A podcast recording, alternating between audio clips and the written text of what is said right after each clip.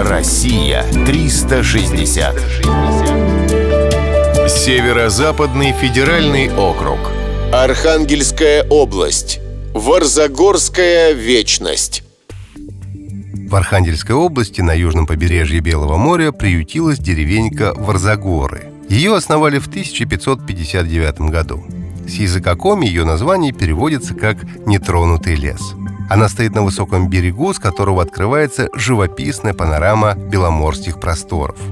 Дерево – материал непрочный, однако деревенька кажется вечной, будто она стояла тут с момента сотворения мира. Бревна, из которых сложены дома, давно потрескались, они словно покрылись морщинами, но при этом выглядят прочно.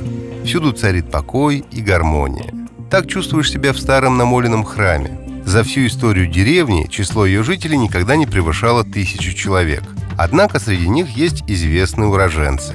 Родом из этих мест мореход Григорий Поспелов, участник первых экспедиций на Новую Землю.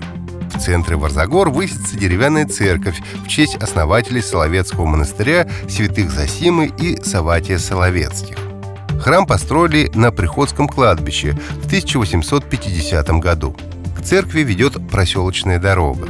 Можно подняться на колокольню, откуда окрестности деревни предстают как на ладони. Сверху хорошо просматривается море. Взгляд скользит по его поверхности и внезапно натыкается на подводную лодку.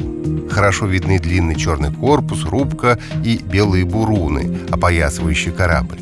Идет время, лодка не двигается с места. И только бинокль позволяет разглядеть небольшой каменный островок – он идеально похож на субмарину. Выходит, даже маленький остров стоит на страже вечности Варзагор. Россия 360. Всегда высокий градус знаний.